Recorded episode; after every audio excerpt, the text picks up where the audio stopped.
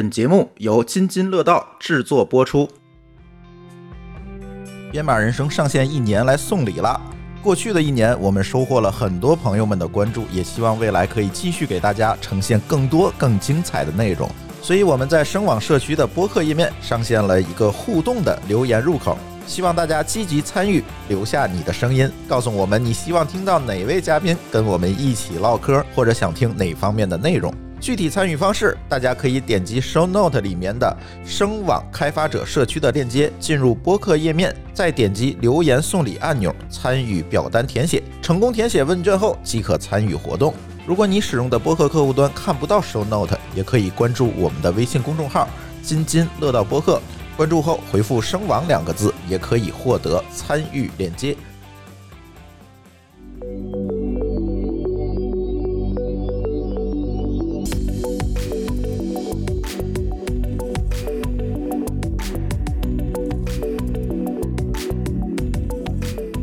各位听友，大家好，这是声网与津津乐道一起制作的一档播客节目，叫《编码人生》。呃，今天呢是我们节目的第几期了？小白，你还有印象吗？没有，我已经录到麻木了。就是当我有一个灵感，就只管开始录，我根本不管我说第几期不重要，对重要的是我把我想录的节目录出来了。你作为一个效率控，都不知道今天录第几集。我不需要关注，因为这个事儿是交给我们的剪辑中台来完成的。对于我来说呢，我就只需要直抒胸臆。《编码人生》这个节目制作特别有意思，别的节目呢，所谓品牌歌客，咱都哎策划挺好，一期一策划，这个不一样。有些最近疫情闹的，就是没有办法去上海录音嘛，所以我们有的时候这个即兴的选题就特别多。那这期跟大家聊点什么呢？其实这期我们请来了一位特别不编码的嘉宾，是吧？就特别即兴的那种。对，特别即兴的嘉宾，是吧？长得也挺着急的。来，涂老师跟大家介绍一下自己。对，大家好，是来自《生活漫游指南》博客的半只土豆。哎，这个我我来参加给自己的博客打广告啊！来来这个节目特别意外啊，这个嗯毕竟是编码人生。哎，众所周知，津津乐道是一个有无数栏目的博客，但是我万万没想到我能参加这个哈，我三生有幸啊 对，最想不到的一个栏目，对最想不到的，我以为什么津津有味儿啊。还什么的，这些我都有可能插两句嘴。哎哎，没想到这个我也行啊！这是作为一个老播客艺人的一个自信啊，就什么都行，只要你敢找我，尴尬的一定不是我。对，没错儿，估计一会儿得我尴尬了。嗯，没事儿，还有跟我一块儿尴尬的啊，还有来自声网的卫星。各位编码人生的小伙伴，大家好，我是卫星，很高兴又来给大家录节目啊，也欢迎土豆老师来我们这儿串台。为什么请到土豆老师啊？刚才有点调侃，其实呢，土豆老师，我觉得他是一个非典型的程序员儿。嗯嗯，哎，先给你归到程序员里。先归到程序员。刚刚认识土豆老师的时候，我很好奇你正经工作是干什么的。这个录播课显然不是一个正经工作，对，这么啊艰苦的行业，呃，因为我在从事另外一个艰苦的行业。土豆老师呢是一个科普作家，他是给大家写科普书和科普文章的，所以介绍一下自己吧。虽然我在我们《生活漫游指南》里面，呃，介绍过无数次了，大家都知道，但是不妨碍在咱的节目里再说说你是干什么的。那个半只土豆是我的笔名啊，大家在这个呃这些众所周知的平台上搜索我的半只土豆这个名字，或者是我的本名姚永佳，都可以找到一些图书推荐。嗯。啊。我也是可以通过名字找到商品的人，所以我是一个科普作家吧。啊，主要是面向为什么大家都没有读过我的书有两个原因，第一个这个书也确实不是那么有名啊，第二个呢就是大家这个智商可能都已经错过了，毕竟我们是写给小学生的。哦，啊儿童科普对读，对对对，大家长大之后可能就不太能看懂了，或者是我们小时候时候不是你写的，是吧？啊，对对对，错过了这么一个优秀的科普作家，呃，没事儿没事儿，这个大家有兴趣还是可以买的啊。我们这个书叫《少年轻科普》这广告你现在做到位了，一会儿下来把钱交了。没问题没问题啊。作为一个知名的啊这个大型博客来这儿做广告是我的荣幸。嗨，不要商业互吹了，来给大家聊聊吧。这个其实对于我来讲，其实我不了解作家，就是写字儿这件事情啊。代码没少写，但是写字儿其实写的不多，尤其写成书，基本就没写过。所以我一直觉得这个行业特别神秘，神秘吗？哎，特别神秘。神秘到至今这个行业还能养活一些人呢。虽然听起来像一个落日行业，但是其实还可以吧。就是我每天的百分之九十的时间都是在做跟科普写作有关的事情，剩下百分之十就干点那个不着调的。比如录播课，对，录播课，当然也会抽一点时间研究一下这个跟这个代码有关的东西。哎，我确实是自学没成才的那种，虽然我以前学的就是计算机，但是没搞懂。但是呢，这个思维还是写在了自己的这个过程当中。虽然我不会写代码，但我知道这个我要干任何事情，如果它是一个重复性的工作，就不应该由我日复一日的去做。嗯，我举个例子吧，比如说你突然今天想写一个事儿，你肯定要干一件事儿，就是先要搜索资料。对呀、啊我得把资料找全嘛。然后呢，比如说我今天想写这个天为什么是蓝的，我得先去找资料，这就是麻烦事儿。我先有个想法，再去找资料，这多累啊！嗯，我就翻过来了。我今天我先把这地球上发生的所有的跟科学进展有关的事儿，我先看一遍，我再决定我写啥。而且我一天能看一千条，那里面有趣的事儿多了，我还不能找出来比天为什么是蓝的更有趣的选题吗？所以呢，我就翻过来了。所以你不是先找一个要写什么，而是先广泛阅读。对，那广泛阅读就有一个问题了，是吧？这地球上产生的内容也太多了，看不过来。传统手工艺人是怎么弄呢？记住几个网站，每天先敲域名，呃当然也可以用收藏夹进去了，把这些网站打开，看看首页上有点啥。哎，在我这个内心就通不过，我怎么确定我把今天的新闻都看完了呢？周老板有什么建议呢？我怎么确定这网站上的新闻我今天都看完了？要是我的话，一般办法我就找找这个网站有没有 RSS 说对了，你离作家这就剩一步了。啊？是吗？还真是，因为我我还是经历了 Web 二点零时代啊，嗯我知道 R R S 这么一个神奇的东西，至今这个服务也没有死掉，还活得挺好的。你只要通过每年这个什么一百多美元买一服务嗯啊，就 iNoReader 那个东西。嗯啊，啊，他帮我把一些这个世界上我我觉得还算靠谱的信源，大概订阅了有几十个，大几十个。好，然后呢，他就帮我来，呃，自动的帮我把这个所有的，呃，今天发生的事儿全给我汇总进来。当然，阅读压力非常大，几天不看就上万了。对对对嗯，，啊，所以我一天到晚都在看那个。都在看这些东西。对，嗯然后我一天光看这个，你说我从里面摘几个有意思的，那这太容易了。嗯，而且你一看这几个科普网站都写这事儿，那他就值得写，还减轻了我的判断的这个成本。他其实反过来去判断这件事情，其实有一点像数据挖掘了。呃，或者说有点像传统的那种做网络媒体之前那种网络编辑嘛，网络编辑之前也是这种做法，就是你觉得有几个比较靠谱的信源，然后你每天就盯着它，每天早上来的第一件事情把未读的信息读一遍，然后自己从中挑选出一些比较感兴趣的点。对，你看我们这个传统出版终于追上了十年前的互联网。现在这么干的作家们多吗？是一个普遍，大家都是这么干了，还是还是一个少数人的尝试呢？呃，我觉得从这个官方层面上看，嗯因为我也这个会进行，就是参加一些，比如说中国科普作家协会的一些活动嘛。从目前我掌握的情况看，可能这些高手要么他不屑于参加这些活动啊，要么就是可能这么干的同行也不是很多。毕竟我就为了一天写篇文章，我不用这么大费周折，是随便写点啥不行吗？毕竟现在大家也不深度创作，因为读者也不深度阅读了。所以创作和阅读互相躺平，就也没人搞这么认真的事儿了。所以现在可能这我的同行们，我我不清楚，但是有几个公众号我是知道的，他用的操作手法应该跟我是一样的，他们也是每天追啊、嗯啊。所以如果我有时候速度慢一点儿，我这几天懈怠了，那些中文的都写好了。所以这就第二个问题，其实我还收集了挺多那个中文的写好的，因为这些选题你会发现，你也看看哪些选题被做烂了。对，今年如果你没写，你就明年写，反正它又变成好玩的了。因为你现在写，大家就都知道了，然后大家这个记性反正也要不了很久都忘了。你明年这时候再写，就它突然又很有意思了。感觉你暴露很多商业机密啊。我没有问题，其实卓老板知道的，我想干什么，我都会毫无保留的告诉别人。我希望的是有人能帮我一把，况且这个行业这么艰苦，谁跟我争啊？又挣不了多少钱，是吧？所以其实我很多想法，我都是毫无保留的公开给所有人。他们要有用，那他们要写得快，我第二天看他写好的中文，我再抄一遍，不是更快吗？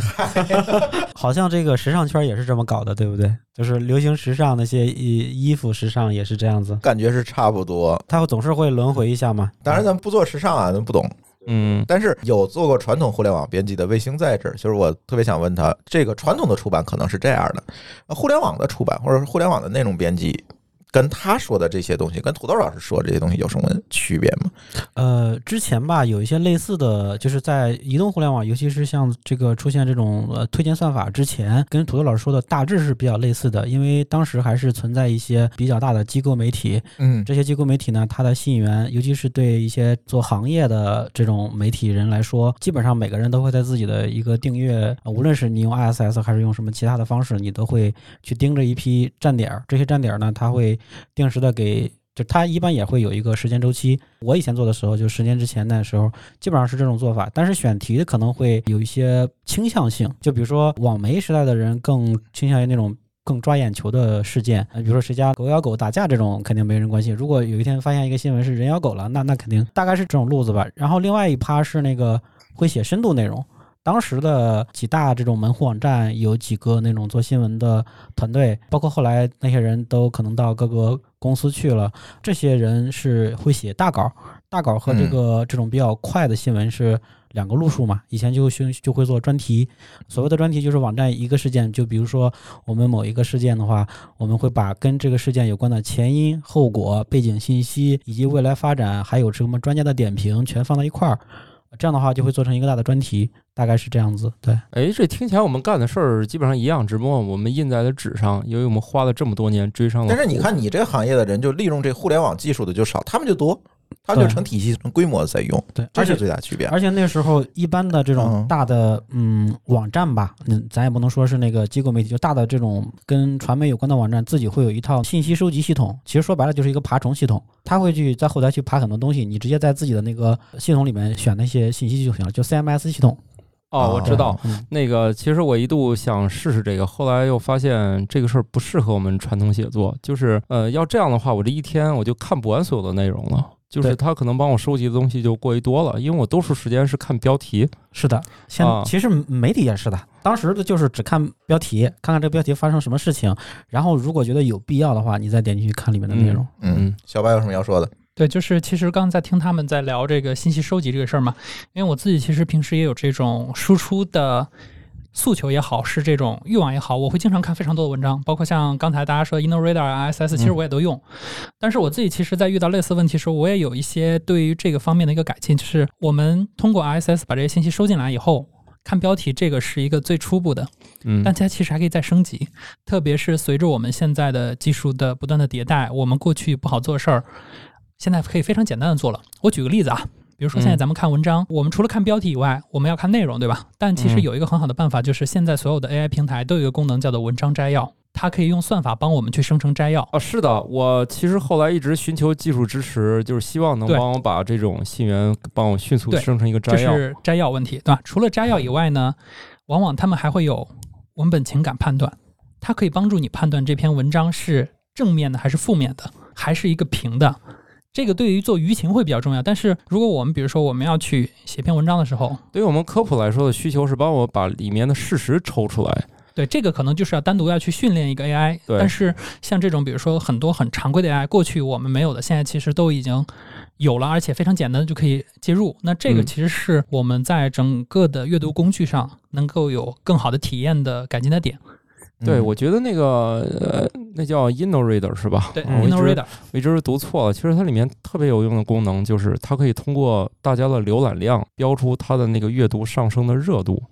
呃，它可以用橙色、红色和火焰来表示它的热度，这个本身就给了我一个非常好的判断。当然，下一个问题就来了，其实它每天标题我就要看上千个，我很累，因为都是英语的。哎，当然了，都是中文也够呛啊。但是那英语的我又费劲，所以我肯定浏览器装了一个付费插件，帮我变成中英对照看。因为有些那个翻译它是变成了就是纯中文。对我来说，这个功能不行，因为我必须看原文，然后全看原文呢也很费劲，因为看不懂。毕竟科学的每天的进展，它全部用中文写，我也看不懂 啊，所以还用了一些那种中英对照的那个插件儿啊，这也是付费的，大概三个月三十块钱还是九十块钱的，就帮我变成了这一个中英对译的。听上去，其实我们刚才说了这么多，土豆老师其实是一点儿。编码都不会，可以这么说，对吧？对，但是这中间整个的流程是充满了编码思维的。对我总感觉是你是因为是一点编码都不会，但是你其实是用了编码或者一个工程化的一个思维，把这个写东西这件事给解决了。因为你看了啊，我在 InnoReader 里面，就算我觉得它值得写，那我下一步应该怎么办？我不可能说我把这篇文章打印出来，对吧？那也太 old school 了。所以我就在里面点一个标星，嗯，收藏。标星之后，我可不是进到 InnoReader 收藏夹里面看，嗯，因为收藏夹也会异常的长，对，然后就算在收藏夹里也不好处理，嗯，所以这里面要用到两个神奇的服务了，嗯，就是 IFTTT 对，自动化流程。我在里面写了一个脚本，这叫什么网络粘合器是吧？我在里面写了一套东西，它里面呢，我写的是 if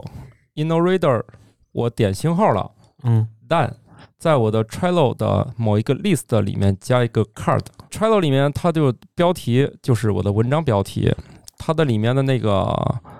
description 吧，嗯。描述，描述。就是这个网页的，就是 RSS，其实提取的是一部分嘛。嗯当然有个别网站是全文输出的，全文输出的话，那个有时候那个卡片就会崩溃哈 啊，对啊，当然没关系，反正它一定会正常运转的啊嗯，至少标题是可以看的。我的 Trello 里面是这么几个板儿，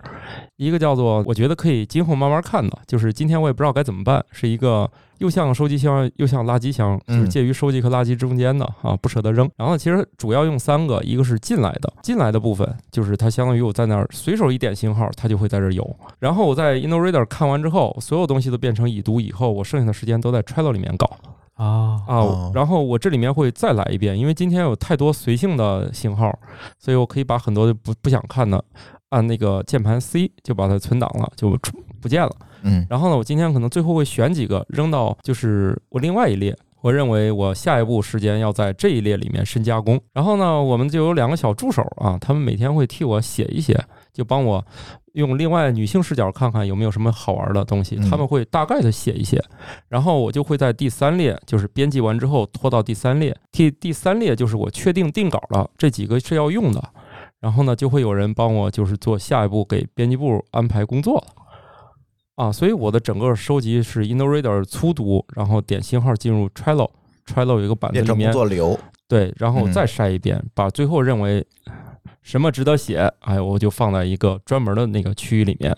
然后下面这个 Trello 又不要用了，因为啥呢？这个 Trello 这个卡片多了之后，浏览器特别卡。涂老师啊，找我装过电脑啊，哎，需求是什么？我 Chrome 开一堆 Trello 的卡片儿不会卡，这就是他的需求。我以为他需要打游戏呢，你知道吗？不是，结果买了一台高配电脑。买一台高配电脑，很大内存的电脑，就为了用浏览器。啊，对我所有买电脑的需求全是浏览器卡不卡，就是我没有别的什么具体需求。当然，我这一个需求就高配了，就是普通电脑是带不动了。对因为我的这个 InnoReader 也会一口气刷出几千条，嗯，然后我一直向上滚，它一直有，所以最后浏览器会很卡，直到换了特别高配的才不卡嗯，啊。然后那个 Trello 太多了，我是不卡了，我还有协作者，对他们卡呀，就普通办公电脑，所以你不能在里面堆无限多的卡片。而且我嗯试过，超过某个之后，我都把 Trello 用出提醒了，说这卡片太多了，你们谁都没有见过那个提醒，那个太夸张了。那一年攒了好像有几千个的那里面，就是谁打开都崩溃。最后我每次按那个存档键的时候，那卡片摁一下，那卡片等五秒钟才存档一个。Trello 那个提示是你确定你的电脑内存足够大吗 啊，倒也不是，就是提醒快要什么达到上限什么的。因为这个上限极高，就没有人能把 Trello 用出几千个卡片儿的，嗯，就就我用出来了。主要是大家也没想到还能拖延到这个地步。能这么干？对，Trello 是一个特别好用的东西，就是你往上丢什么附件啥的，好像这东西胃口特别大。嗯，而且你搜索它过去的历史，通常都会搜出一些哎特别奇怪又很有灵感的东西。我相当于那个 Trello 的搜索，有时候也会用，经常会用一个主题词搜出一些哎特别有奇妙联系的选题，就正好写出一篇好玩的东西。所以我后面就要运用到一个国产的一个类 Notion 办公软件了。啊，你就直接说吧，是不是多维表格吧？啊，是，对，对，没都说同学打钱啊，嗯那飞叔同学打钱啊，那个飞叔，呃，他那个表格就是由我们这个小小我的小秘书是人类啊，他帮我把 Trello 里我们要写的东西就会粘到那个飞书里面了。不能用一个自动化的脚本解决吗？哦，但是你不会写代码嗯，不会写代码。，OK，嗯问题卡在这儿了，比如说 IFTTT，其实如果有那种，比如说 IFTTT 能真正变成了，如果我在 Trello 里面在某一列放了一个 card，那自动帮我在飞书的多维表格里的那几项怎么填，嗯，那我就不需要这个人了。小白露出了微笑。一会儿你负责来点评他这个技术栈，对吧？如果飞书有人这个嗯愿意搞一搞这个的话，反正至少对我们这个艰苦行业还是就是至少可以节省一个人吧，就是不需要手工的从那里面折腾到这儿了。那卫星老师是不是已经都听傻了？这是写文章吗？这这这 这感觉就跟我们之前日常处理新闻信息的类似。情报分析，对对对，啊我我我也用 InnoReader，我也是一个比较资深的 ISS 用户，我也在 InnoReader 里边点收藏，然后 InnoReader 里边本身它连接了一个别的服务，就比如说你可以一键，就是它有一个按钮，你跟你的那个 Evernote。呃，跟 Evernote 就是相当于两个账号登录之后呢，有一篇文章你收藏了，然后呢，你收藏了在 Evernote 里边，呃，就是 Evernote 里边它有一个功能，你一点它就会自动给你把那整篇文章存到你的 Evernote 里边。这个我用的是比较多的。嗯啊，所以这里面其实我考虑了，就是我曾经是想试图在之类的东西进行这个后续的操作，发现了一个问题，就是如果你的这个里面的文章数比较多，你会发现这是一个极卡的软件，你每次嗯点一下它都愣住了。啊就是我、我曾经放过三万篇文章，然后三万篇后来我都清理掉了，因为我现在已经很少用这个软件了。，OK，呃我发现这个它它不能解决，它本来想做 all in one，但是其实它连基本的点开马上呈现都做不到。它点开，它每次都要愣一下。它对于我们这些写作人来说，愣一下意味着灵感的流失。就是我本来想起一个事儿哦，我要去搜哦，结果它在操作上把我的事情给磨损掉了。嗯，然后我点开之后傻了，我刚才想的是啥事儿来着？嗯，然后特别是他每次要弹广告，那个叉儿不好找到，我每次官网都忘了要写啥了。这就是我不用这个软件的主要原因。当我有来了灵感的时候，打开的时候，它那个广告关不掉，急死我了，那个叉怎么也找不到，然后灵感丧失了。所以后来我全面转向了一些，比如说 Markdown 之类的东西，我觉得更干净一点儿。当然，这可能是后话了。其实后来多维表格解决了我们团队一个比较主要的问题，就是我们的数字资源管理的问题。其实我大概选题我就用这种方式，我没有写过的选题还有好几千个，这就是我们的一个选题库。就是我我为什么现在就是从以前就是先有想法再写很痛苦，就就是时间大量花在搜索上。现在呢，其实我也是搜索，但是我有任何选题的想法，我都借助内力就完成了整个搜索。就是我，就是别人跟我说你能不能回答一个这个问题，我都说没问题，因为这几年靠这种方式积累下来选题，几乎想写什么都有。其实我也有类似的用法，就是当我要找一个东西的时候，这个东西我在我脑子里有印象，我曾经在我的 ISS 里看到过，而且我一定收藏过。这时候我就会到，要么我在我的那个 InnoReader 里边，我在它的搜索框里就会搜，我一搜，在我的订阅源里，它就会把很多之前我读过的，就是点过收藏的都会都会出来。对，有时候一些奇妙的选题用这种方式搜最快，因为你去那个真正的广域搜索引擎里面搜反而不好，不好，然后比如。有人说，就是你能不能写一个跟，比如说简单的吧，就是你能不能写一个跟猫有关的，那很快就能找到一堆。然后有人说你能不能写一个跟尿液有关的，也非常好玩，是吧？为什么这哺乳动物都要尿二十一秒哈？你很快就能找到一堆这样的选题，就是你在，而且自己的选题库是自己经过。初步加工的，嗯，然后那些选题的来源都非常好，然后就有另外一个问题出现。你看，我们嗯这个整个工程里面有非常多细节，对我发现你这事情真的不简单。不简单，因为啊会出现啥呢？我当时写过的这个新闻的摘要放到哪儿了，但是它会出现一个问题，就是我当时存那个链接它会失效，啊、对，所以我们加入了新的流程，然后在 Chrome 里面装一个插件儿，任何一个网页我都是要进行本地存储，就是我不允许这个网页到需要的时候它消失了。啊，因为有些网站直接整个网站没了，就是我当年基于这个写了好多东西，一个都打不开了。而我现在的问题是，那我不能光存这个网页，我还要求它是中英都有，这是一个极手工的过程。首先，第一步打开这个链接，其次呢，用我那个翻译插件儿变成中英双语。由于这个懒加载的出现，我这个英语不是说我摁一下全文都翻译了，我必须把网页拖到底，然后等一下，这么专业了，现在都懒加载都懂了，这你马上就要抢程序员的饭吃了。啊，不行，我还是要依赖程序员的。然后呢，拉到底，它才会中英都呈现。然后用 Chrome 的一个插件儿，然后我会设置，然后我会用 Chrome 另外一个插件儿为它形成一个快捷方式。我在键盘上一摁，哎，我这里有个问题啊，图图老师，就是你刚才讲了很多你的这个整个的工作流啊、其实就是从信息的呃如何你每天浏览很多，然后筛选，筛选完了之后做加工，然后做完加工之后再做深加工，这个过程你是也是基于浏览器在做的，或者是都基于一些在线的网络服务做的，你有没有做本地化的东西？有啊，那些网页我都存成本地的 HTML 本地文件了。就存到本地硬盘里，对吧？对，存到本地硬盘，因为我的确吃过亏。当我想打开的时候，这些网页甚至网站都没了，啊、所以就吃亏了。所以我后来就越攒越多 PDF 和 HTML 文件。嗯 HTML 文件的这个存储也花了一番功夫，因为好多插件儿存的网页，要么都丢失一些东西，要么排版很奇怪，对对对，甚嗯嗯要么就是跟我的那个翻译插件儿不兼容，就是我翻译完之后，它再存就变形了，就找了好多，终于有一款是正常的。啊哦，而且我也不知道这个服务会不会某一天由于网页技术的演进，这个也失效了啊，这都有风险。反正不管怎样，我至少要把中英双语这个就存下来啊，从此以后我就不害怕这个网页突然丢失了。就我特别能理解土豆老师他这个整个工作流里边做的这些工作，因为我也有这种担心。比如说我的一一看到一篇呃很好的文章，然后这文章非常好，但是呢，因为他写的比较深度，我现在没有时间去花时间就静下心来，脑子比较清楚的去想这个去读这篇文章，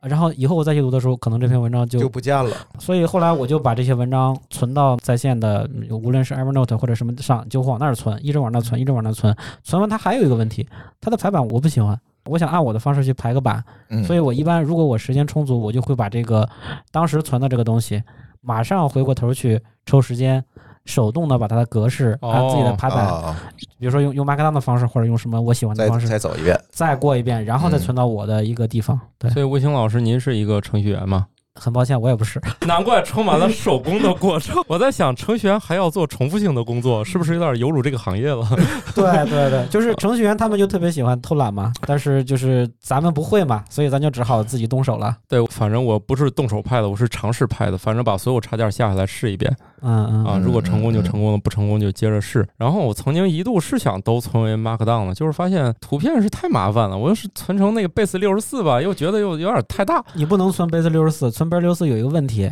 你的那个 Markdown 阅读器打开的时候会崩溃，因为如果图片多，那个转码太长了。是我就是搜索发现了这个问题，即使我我曾经就这个问题请教过小白老师，给了我一些回答。后来我一搜索发现这个方式不靠谱，嗯还这还是这个古老的传承下来的文件格式最靠谱，比如 JPG 对 对对啊，对，你就存个本地嘛，然后再一个加写一个绝对地址不就完了吗？对对对，所以我嗯后来呃，我这本地文件就越来越多。我们是有一个工作组，我还用那个群晖服务器搭了一个就是内部的分享，因为你除了嗯在线的服务，你必须有本地的很多东西，对所以我们规定了好多文件名应该怎么起。啊，我这点也非常有感触。我之前啊，我们 team 协作的时候用一些协作工具，我发现啊，这些即便是非常简单的在线协作，大家的文件命名也会毫无章法。然后当时间久了之后，某一个团队的成员他可能就离职了，然后你去搜他的一些什么文档，你你无从下手，你不知道从哪搜，你用关键词搜不着，然后你用什么什么也搜不着，可能你会发现哦，他用的是一个非常非常口语化、非常非常这个项目里边大家内部称呼的这种方式去存一个文件，所以呢，我就写了一个命名规范，有三个字段，第一个字段年月日。第二个字段项目名，第三个字段就是这个这个这个，或者是项目负责人啊，或者是这个版本号啊，比如说这是呃什么什么 beta 版啊，还是什么版啊，我是用这种方式去去解决这个问题。对我我也类似吧，嗯就是我们通过给文件夹认真命名和文件文件本身认真命名，对对解决了绝大多数就是我今天这个东西的所有资源在哪儿的问题。对啊，因为它可能会涉及到就是有些是来源于一些视频里面的内容嗯啊，在文档里可以注明哪个视频第几分第几秒这个人说了什么话啊，这是来自于一个嗯。事实，这是我们编辑一个工作叫事实核查嗯嗯啊，，这个工作也很重要，然后这也非常重要。这也是一个资料，这个视频他说过这个话我得留下来，所以也是存在就是说一个文档它的所有的资源都在哪儿的问题啊，嗯所以我们也是用群晖做了一个那个就是同步文件夹，所以你是用这个就比较传统的那种文件管理的方式去来解决这个问题，对吧？你没有你没有试过那个标签云这种方式吗？哦，不会的，因为是这样的，我们编辑是一个特别就是说传统的行业，没必要把这个事情搞复杂到后面的接手人难以去适应。就如果他能用文件名解决，就不要搞复杂了。甚至我要求文件夹名如果弄清楚了，里面的名字你可以胡乱写。因为我们的文件夹名已经说很清楚了，那里面的文件名你可以随便写，但是我们的这个呃图片是有编号的。总之，我们就是可以预见未来这个文件名很重要的时候就认真写。我们认为它以后这么多年也对我们工作没有影响的部分就随便来，就是我们一定要说遵循人的内心。既然你想胡来就胡来，只要我能找到就行啊。当然，我们主要的部分我们都是成熟的，所以我们就是反正有在线的一套管理，然后还有我们本地的一套文件存储方法。另外，我们的同步文件夹定期要清理，防止占用他家过多空间，会挪到另外一个存档的地方，只有管理员能看啊。当然，你们随时需要，我就随时再给你拷一份儿就行了啊。我们也是有一套文件管理方法，然后所以其实我们的这个整个这个流程用了各种各样的系统。只不过是程序员可能会用一些自动化的手段把这些东西都处理掉了。对我们中间绝对离不开的是人的管理啊，绝对离不开。其实这里面后来就是我们把它优化完之后，发现就是人的工作在整个协作当中很重要，嗯就是你可以用自动化让这个资源流动起来。嗯，但是如果它都是自动的话，那你的灵感从哪儿来？你从来都是看了个标题，最后它不可能变成文章的。是的，是的这，只有你在一遍一遍的去整理这些资源的时候，脑中才会迸发灵感。哎，鸟是这么导航的，鱼是这么知道路线的。嗯，你会发现，我是不是就可以写一本这些动物都是怎么辨别方向回到它遥远的家的？哦，把资料联系起来的能力。这一定是人的灵感。以后也许 AI 可以解决这件事儿，但是我相信目前来说，我用这种东西，朱老板应该见过吧？我还打印过那个我的，对对对，打印过，我把我几千张那个几千个选题打印成小卡片了。我有时候嗯拿过来看，我发现随便抓一把，它这几个选题毫无关系。我发现这五件事儿，这八件事儿，我可以写一篇文章，因为它们之间是有内在逻辑的。嗯，可以一点关系都没有。这个鸟跟那个鲸鱼之间能发生什么联系？鸟可能是靠磁场去感应，当然鱼可能也是磁场感应。它们是怎么导航的？这是一本很精彩的书就想出来了。嗯，然后呢，我就属于我们就是一直在攒资源，怎么出书？我觉得有点像卫星老师刚才说那个专题嗯，啊。对那，我们的书也是，就是通过我们日复一日这样的积累，最后我们发现，好，今年的目标出十本书。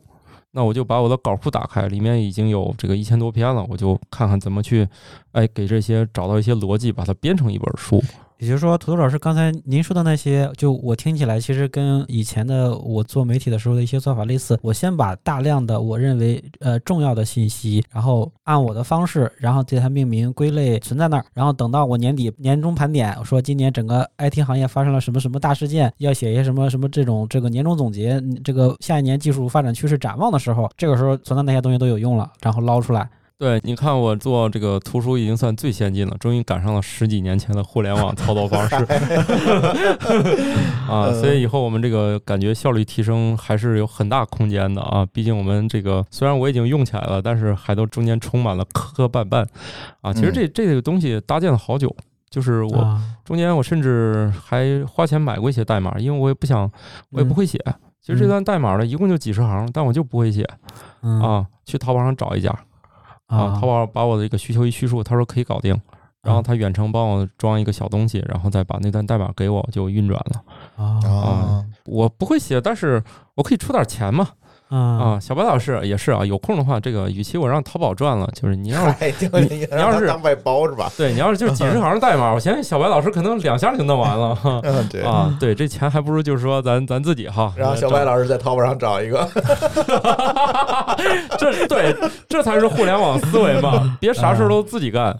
啊。有道理。所以，涂老师，你你前面这些流程里边，你觉得比较耗费你的时间的部分是是哪些环节？嗯，比较耗费时间的就是那个把网页中英对照存到本地，嗯，这个特别他得拖到底吧。啊，对这个特别费事。我中间其实他提供的那个 API，嗯我自己这个看了看，嗯，觉得吧，既然我没有小助手干这个事儿，我也没有动力去淘宝买一个。况且我自己觉得这个过程挺享受的，我就是反正也不用我具体干。另外，反正我也觉得这个事儿，他们也是一个阅读的过程。对就是如果有这服务更好，没有的话，反正不是个困扰。就是我觉得不如前几项那个自动化来的那么重要。你要让我把这个 InnoReader 点完星了，再给它手工挪到 Trello 里，那我就疯了，那这事儿就断开了。啊，嗯就是到 Trello 再往后就可以。但其实真正挖掘我们这个选题过程呢，其实最后是这种中文类 Notion 的这样一个服务啊，作为表格，其实给了我们这个数字资产一个特别好的管理。你看啊，一般这个表格只有行和列，对吧？像我们这个管理，它就是缺失了一个问题，就是缺失了一个，如果这个表格它是立体的，多一个轴我就解决了，但多一个轴它不就成 Access 就不是 Excel 了，对吧？啊，但这个我们可不会写，对吧？我不可能为这个事儿写个 Access，我把过去东西搞成字段啥，那我就累死了。嗯但是这个多维表格就实现了。你比如说，我把我过去没有写过的几千个选题，我建一个表。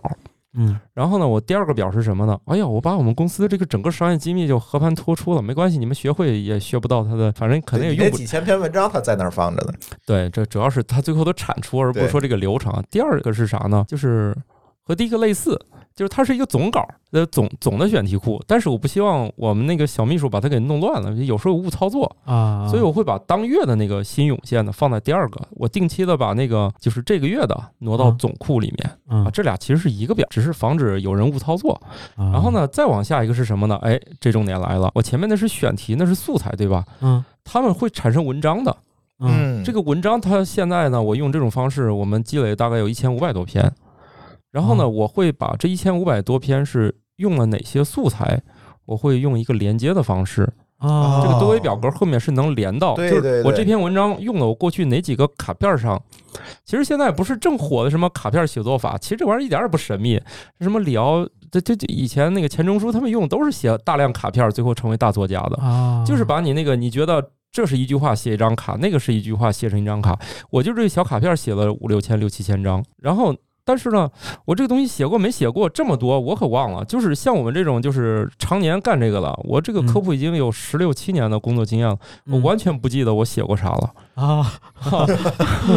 就得靠这个连接这个功能，找到这个卡片有没有被用过，被哪些文章用过。，对，啊，所以的话，我这篇文章用的是我哪几个卡片上的素材，我现在就可以很好的管理起来了。如果哦如果过去是 Excel 的话，这个工程量就非常大，也不是说做不来。我们天天发一个十几兆、二十几兆的文件，反正也够烦的，而且很可能就版本交叉了嗯啊，我们就不愿意干这个事儿。哎，这个多维表格就解决这个问题了。然后接着啊，我们更重的资产又来了，就是书。其实嗯书是坚决不能，比如说你过去的选题用的这卡片用重了，其实问题不大啊，别人也不知道。但是我这书用过哪篇文章，没用过哪篇文章，这可要了命了。而且我们的书也越出越多，都出十股本了。我甚至有些文章我都没有读过我们的书，因为有些是就是我们另外一个同事他编的，就是这个书可能没有完整读过，嗯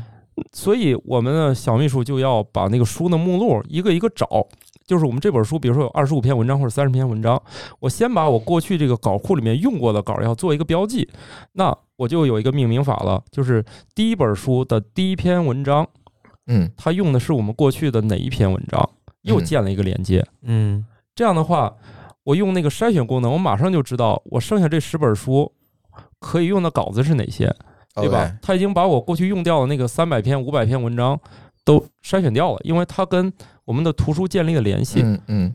这样我的数字资产就靠多维表格就完全连接了。包括我们有时候录播客也是，我也忘了哪些讲过，哪些没讲过。我只要做一个标记，这集用了哪些，我很快就知道我过去的最初的素材用到了哪些文章里，这些文章哪些出过书，哪些没出过书，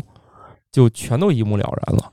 哦我们的整个其实出版很讲究这个资产管理。如果说你完全没有印象，说这个哪个用过，哪个没用过，全靠人坐那儿回忆，一定会出岔子。对，因为你这个出版工程越来越大，越来越大了之后，就没有人知道过去这么一个使用情况了。所以就是这个多维表格拯救了我们整个的数字资产的一个有效的运转。啊，当然了，能实现这功能也很多啊。这个最早像 Notion 啊什么的嗯啊，嗯呃，这些是都有，所以你你选一个就可以。你有没有遇到说，哎，我的很多，就比如我们整个工作流，可能从开始有选题到最后出文章，最后出书，它中间有有有一些环节分别用了不同的工具。呃，当某一天你发现有另外一个更好的工具，或者是这个工具它呃这个公司不再做这个产品了，你这个数据要迁移的时候，或者是这个数据要从这个地方导出到另外一个地方的时候，这方面的问题你是怎么考虑的？哎呀，卫星老师，你这提这个问题太好了，你这个刚刚想就讨论这个问题，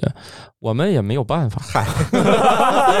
我以为你有什么办法，因为 因为这事儿非常头疼。对我本身就遇到这个问题了，就比如说你说那个 Evernote 的问题，其实我也遇到了，我也是后来遇到了。当我已经把我没有那么多啊，你可能几万，我可能是几千，就是可能两三千的两三千篇文章都在 Evernote 里。我发现以前 Evernote 你导出的时候还比较友好，现在你再导出可能就比较费劲了。Evernote 现在好像加入了那个导出限制啊，对对对像印象笔记还能导出，导出之后呢，呃，有一个叫语雀，那个导那个转入的是非常完美的啊，哦基本上很少有什么差错。但是有一个问题就是这东西啊，我现在越来越少依赖这种网络的东西，就是嗯我确信任何一个服务的丢失，我都可以用另外一个补上。啊比如说你这个，当然了，Trello 要没有的话，还挺头疼的啊。嗯虽然有那么多做卡片的公司，但没有一个愿意跟 IFTTT 能啊，其实就是这一步没有打通。这一步没有打通这回。头让白老师给你写个脚本，其实就可以打对，通。只要一打通，然后后比如说 AndoReader 没有了，其实我也不太担心，它只不过就是 ISS 这个服务还是 我总感觉 IFTTT 没了，对你来讲影响那就疯了，没有这没有这个网站我就疯了。当然还有那个叫什么 Z Zapper，还有 Microsoft Flow，啊，对，反正还有类似的吧，一个倒下，反正还有另外一个啊，嗯、也有早期用户嘛，IFTTT 我一个月这么重度的使用，竟然还没有收费，真是啊，两对对收费了。对对对，呃，因为我只用三个以下的服务，哦我只用了一个服务，还有两个名额还空缺呢，没什么用啊。之前还用它收集过什么图片啥的，还挺好用的啊。大家可以研究一下 IFTTT 啊，这个网站应该是可以正常访问的啊。另外，我其实这几个网站都是国外的嘛，他们之间流转也没有什么特别大问题。而且，就算这个飞书这多维表格出问题了，其实它那个用 Excel 导出，它只不过就是关系点开没有那么方便了。啊，不会弹出一个窗口来。其实这个关系的表示还是在的嗯啊，它可以相当于变成 Excel 里面的好几个这个这个工作簿啊嗯，啊，所以这个就是我其实也在琢磨所以，你会判断一下这个软件或者你现在使用的工具能不能方便的去做迁移。我不考虑。因为什么呢？对于我们这个写作来说，更多的是关注我的这个资源怎么管理。如果它嗯没有的话，我就再换一种方式，因为我也无能为力改变互联网的现状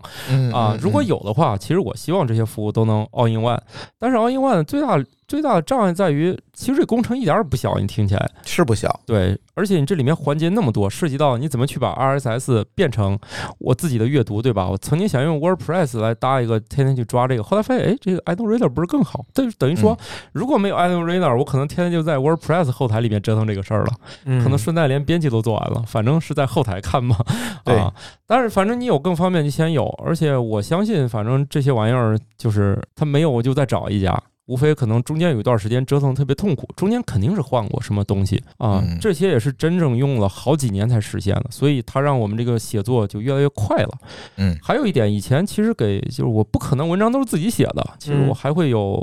二三十个作者。呃，过去传统约稿都是这样，编辑给作者说，你能不能写一这个？嗯作者说行，我找找资料吧。啊，过过去我们都是这么干的。嗯现在我不是，我现在给我们的科普作者派活儿的时候，是你都给整整好了，我都是把今天这十个选题，你们谁愿意写啥，你们自己去小秘书那儿报备。小秘书跟我有一个同步文件夹，由于我们都是管理好的，那里面大概有四五个已经存好的那个中英对照的网页，我连选题简介带着四五个网页嗯。吧唧丢给他，啊，就这他已经基本上这哦，那他就是把这个人变成了一个非常简单的一个操作步骤。他这个人的嗯。工作是个性化的输出，嗯因为事实就那些。自己的写作风格之类的。对我们要的嗯只是作者写作风格。如果你只要只要事实的话，我认为找个写作工具都快实现了。嗯但是呢，每个人写出来都是不一样的。我希望每个人都不一样。对，因为啊这才是文章创作本身的价值嘛。对，因为事实就在那儿，嗯，你对着抄都不侵权，嗯，因为这是实验室做出来发出来的文章。就是你有一百个科普网站，也是基于这篇论文里面的数据，还有它这个背后的故事。结论故事最多你嗯往前做一步。你能采访的这个团队，他说点那个就是题外的文，章里没有的。我对他那个论文里没有的，嗯所以这个事实的部分，你就是对着一字不差的抄，你都不侵权。所以都到这份上了，你说，哎，你人的加入是干嘛的？就是用你的理解去写。比如要我写，就写的比较搞笑一点儿嗯啊，就是用我的理解去写一写。就是你这个话，你这个开头，你这个结尾，你换一个人写都是这个事实，他写和他写就不一样。我们要的最后全是风格化的本身呢。说到底，这个 最后由于我这套工作流的打造，我们的作者输出的都是风格。OK，哦，啊，他不再天天去埋头去找那个资料了，所以我们现在日更才能实现。如果按照传统的创作方式，这个日更是做不出来的，因为你找二十个作者，跟他们说你去写一个这个，你去写这个，主编也累死了。嗯。啊，然后作者也累死了。现在呢，我作为这个唯一主编，我就每天我就直接就派包，直接扔给你，你只需要把这几篇文章读一遍，你能说哦，这个有意思啊，我这么写，这一篇就做到了啊有。意思，而且我并没有抹杀他的创作，因为科普本身就是找到事实和基于事实其实你反而是降低他之前的大量的重复劳动，对没有到他最有价值那一部对，分没。有意义嗯啊，而且有时候这个这个有一好处啊，写着写着发现自己这一篇曾经写过，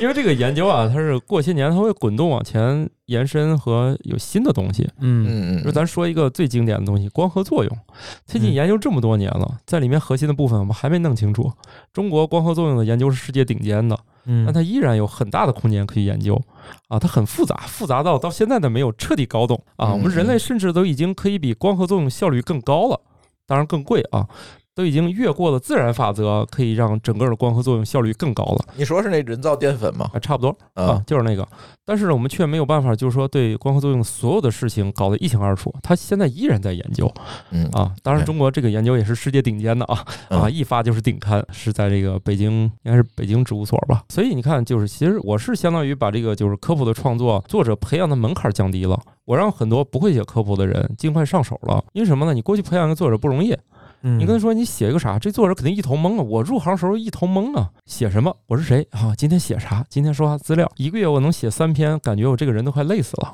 嗯我啥也没干，一个月天天坐那儿搜资料、找东西、写文章，一个月写三篇，感觉整个人都透支了。就是就是一很累，然后还掉头发啥的。现在我觉得每天做这个工作属于半享受过程，因为我们公司那个没没有什么老板、员工啥的，这个我也不用拍谁马屁啊，不用表态。就是我现在觉得整个的每天这过程，就是在享受这个。哇塞，这科学家这么想，挺厉害啊，咋琢磨的？现在变成了这个每天的科学家脑洞欣赏会。啊，我跟你说一个很有意思的研究啊，你比如说过去我们想弄清楚一个保护区里面都有什么动物，是吧？嗯嗯，你不得什么又是红外相机触发什么那一堆，嗯嗯嗯天天咔咔拍是吧？后来发现呢，有一种神奇的生物叫那个蚂蟥，就水蛭什么的，嗯它不是老喜欢趴身上吸血吗？对嗯哎，这玩意儿它有个毛病，光吸它不消化，它吸完之后它得四个月才消化。所以逮它就行了。逮三文治这个一分析就知道这这一片森林里面都住啥动物，啊，就分析血液就知道因为有什么这因为这玩意儿它天天就吸血，它吸完血四个月都消化不完，啊，这血液只存，它能比自己这个身子能膨胀十倍，嗯但它其实当然它并不消化，嗯这些血液是原封不动存着的，所以科学家逮三万只这个玩意儿回来，嗯，一怼开，然后一个化验，去除蚂蟥自己的 DNA。嗯。现在就是特别流行的一种物种调查方式，叫 iDNA，就是啊环境 DNA，然后一下就测出来了这个这一片里面是啥。哇塞，这个研究是中国云南做的啊，也是非常厉害的一个，就是既有脑洞又有分析的一个东西啊。所以你看，你写这个，你就可以往回延伸啊。那以前是吧，不都是红外相机啊，天天逮这个逮，实在不行就是那个铲屎拾粪啊，对，回来屎嘛，我记得以前都是那个捡屎都算是近些年的一个重大突破了，以前非得逮住，后来发现屎里面呢，就是由于我们的技术突破，这化验屎就够了，再往前你不逮住这玩意儿，得抓活的这以前就得抓活的啊。啊，这后来让我想起了东北虎，啊以前得抓活的，现在可能我们不管是找蚂蟥还是找屎都可以解决了。对，就慢慢你就发现这个就就对对，每天就是看几千条，就是看，哇塞，这个科学家可以哈、这脑洞咋琢磨的？所以你就写这个，慢慢儿你每天你看这个，你也不是很痛苦了。就是以前写作对我来说很痛苦，我以前不会写作文，啊，这是工作之后迫不得已学会的手艺。所以这个现在我就把这个整个写作流程变成了一个就是过程。啊，最后所有东西都收集完了，你就差去输出你的个人风格就可以了。所以左老师，你们写作的时候用的写作工具是什么写作工具那个发音好困难，叫什么？Scrivener。？Scriven 哦哦哦，那那那个写作工具就是不是常规的，你像我我写东西用的比较多的就是要么是 Markdown，要么就是用一些 Office 软件。呃，Markdown 我很喜欢用，但是就是其实我这两个会切换着用吧，因为我今天觉得如果图片不是很多，是一个小型的，只写个一千多字的，嗯我也是用 Markdown 的嗯啊，这很方便嘛，几个字儿写完，反正剩几个图片往那个文件夹里一扔就行了。我们还是重度依赖文件夹的。啊，OK，啊理解理解。但是呢，比如说我之前写了一篇文章，写了好几万字，这种的话，就是它就变成了一个写作工程了。嗯，它就跟大家剪辑视频啊、剪音频一样，它变成一个工程了。你可能一口气干不完，对对你不能今天一次就非得干完然后保存了。所以你要分段儿写，然后有大量的资料的参照，这样对，以前大前纲。对以前是用 Word 来实现的，反正嗯你就把它设为一级标题、二级标题，你也可以。是的，然后这一段文字你突然想提到前面，你去导航的里面把这个标题往前一拖，它整段就过去了嘛。嗯对对但是发现这个就是 Word 还是一个虽然它通用，但是 还是缺乏一点这个写作乐趣的啊。因为你要搁之前 Word 已经很先进了，嗯这后来不是大家还是手里有点闲钱儿，又又又有人开发这种玩意儿，你会买一些回来试试，最后就发现这个还挺好用的。嗯就是 Markdown 是属于排除了很多干扰，你只要看字儿就行了，对我来说很好用，但是它不适合重度写作。一旦我的这个文章很多，我就天天在那儿就是把这一段剪切。